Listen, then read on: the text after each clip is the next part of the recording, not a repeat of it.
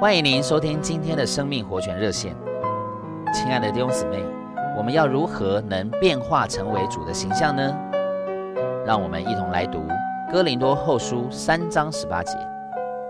但我们众人既然以没有帕子遮蔽的脸，好像镜子观看，并反照主的荣光，就渐渐变化，成为与他同样的形象，从荣耀到荣耀，乃是从主灵变化成的。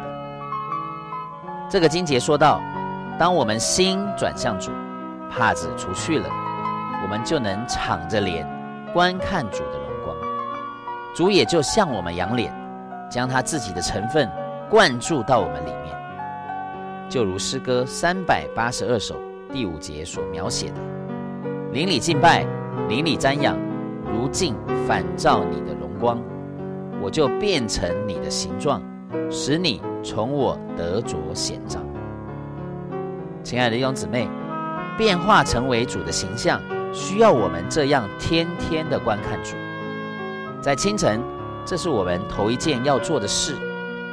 当我们花一段时间停留在主的面光中，再读十分钟的圣经，祷告五六分钟，就算在百忙中也是如此。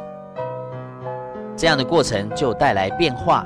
使我们和从前不一样了，我们就渐渐变化成为他的形象，从一种程度的荣耀到另一种程度的荣耀，最终神要从我们里面彰显出来。